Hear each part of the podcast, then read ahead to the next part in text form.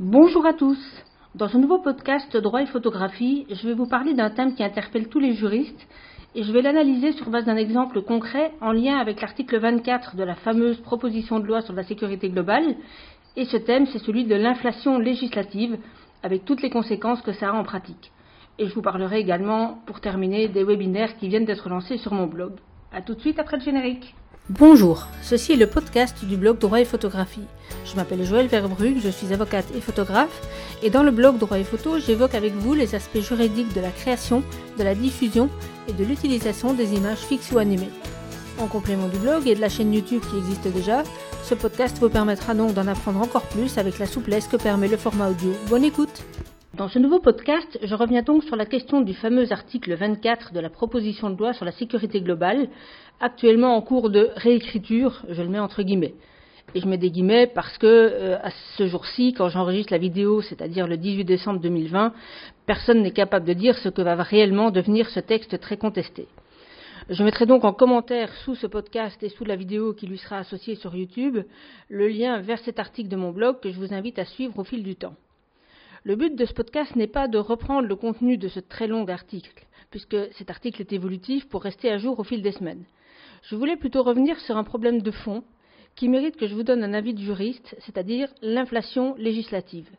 Ce qu'on appelle l'inflation législative, vous l'aurez compris, c'est l'empilement de lois, de décrets, de règlements, d'arrêtés, etc., sur des questions qui sont souvent connexes, avec les conséquences que je vais détailler. Et l'article 24 est un excellent exemple, puisqu'il permet précisément de vous expliquer de façon très concrète ce qui peut arriver sur un sujet précis. Rappelons tout d'abord quel était le but officiel de l'article 24 de la loi sur la, proposition de loi sur la sécurité globale et les situations qu'il veut combattre. Comme je l'avais expliqué dans l'article publié sur mon blog, la finalité annoncée de cet article 24 est de protéger les membres des forces de l'ordre lorsque ceux-ci font l'objet de menaces ou d'agressions. Partons pour l'instant du postulat que c'est le but réel de l'article proposé. L'objet de ce podcast étant de vous expliquer une notion plus globale, je vais donc me contenter pour l'instant des annonces et des finalités officielles pour voir si le moyen utilisé peut être théoriquement efficace. L'auteur de la proposition de loi veut donc par cet article éviter par exemple que des menaces de mort ou de blessure soient proférées à l'encontre des membres des forces de l'ordre. Et bien entendu, il faut combattre de telles menaces. Et pour cela, bonne nouvelle, on a déjà dans l'article pénal un article 222-17 qui permet de poursuivre sur cette base, enfin pour de tels faits. Si on veut éviter également que euh, certaines personnes exhortent ou encouragent les membres des forces de l'ordre à se suicider, puisque ça fait partie des choses qu'on a entendues. Là encore, il y a déjà une, disposition dans le Code pénal, qui est l'article 223-13, qui permet de poursuivre sur cette base lorsque les exhortations ont été suivies des faits, c'est-à-dire lorsque la personne à qui euh, on a, enfin, qu'on a sérieusement incité à suicider a fini par le faire. Et je ne reproduis pas l'intégralité des dispositions ici, mais sachez qu'elles sont donc reproduites dans l'article de mon blog. Si on veut éviter, autre possibilité, que des photos des forces de l'ordre dans leur vie privée soient diffusées, eh bien on a soit l'article 226.1 du Code pénal lorsque ces photos sont en plus prises dans un lieu privé, ou si les photos sont prises dans un lieu public, on a l'article 9 du Code civil, tant pour les photos que d'ailleurs pour toutes les atteintes à la vie privée, au droit à l'image. Si la divulgation des informations met la personne en danger, on a également l'article 223.1 du Code pénal sur la mise en danger de la vie d'autrui. Si on provoque à commettre des délits dont seraient victimes ces mêmes agents de la force publique, on a cette fois-ci l'article 24 actuel de la loi sur la liberté de la presse, donc pas celui dont il est question dans la proposition de loi, mais l'article qui existe déjà, euh, et qui est tout aussi efficace. Et je peux continuer comme ça pendant un bon moment. Je vous ai fait dans mon article un inventaire des dispositions qui existent déjà pour réprimer toute une série de délits qui, nous dit-on, sont à l'origine d'une telle proposition de loi? Et je le compléterai à l'avenir puisque c'est probable que j'aurai oublié d'autres articles.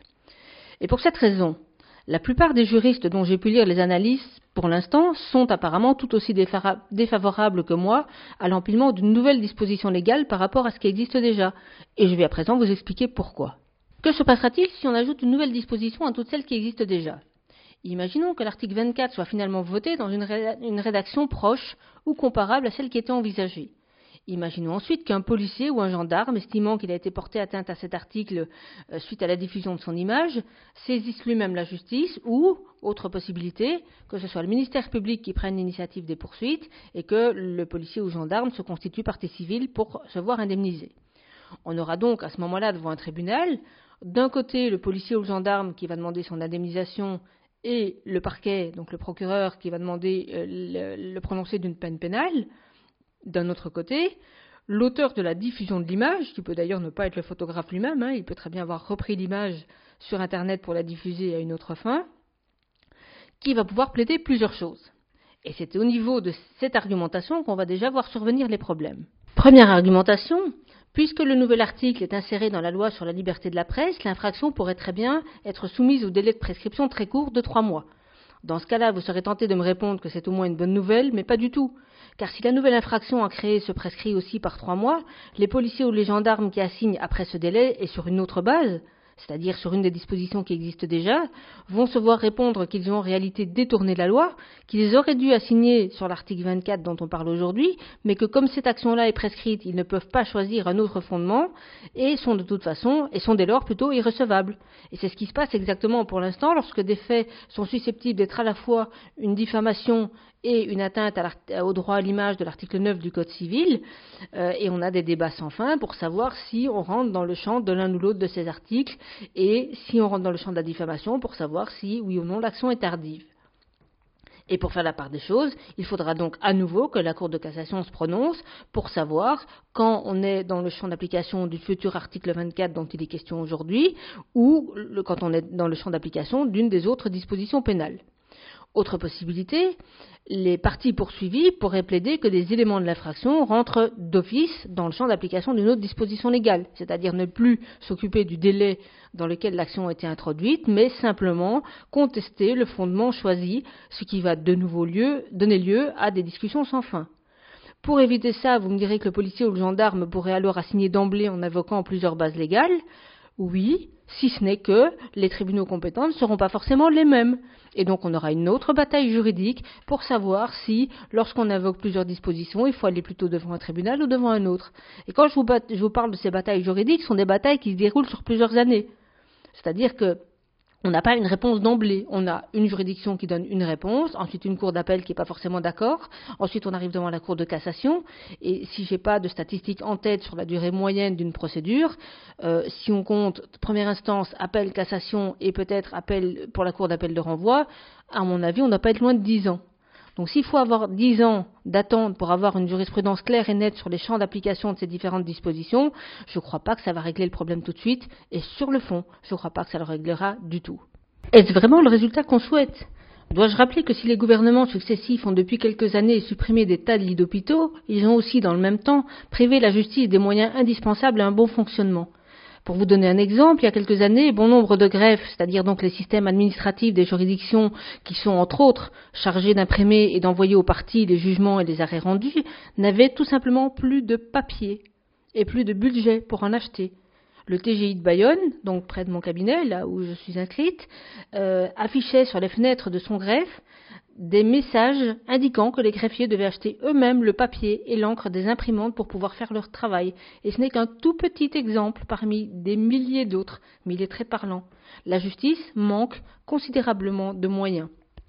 C'est l'un des trois pouvoirs d'un État, hein. il y a l'exécutif, le judiciaire et euh, le législatif, mais c'est bien souvent le parent pauvre euh, en termes de budget si l'on compare entre ces trois pouvoirs.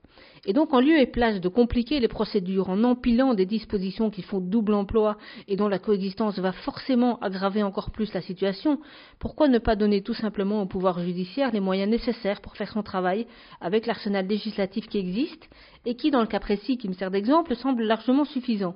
Je pourrais multiplier les exemples à l'infini.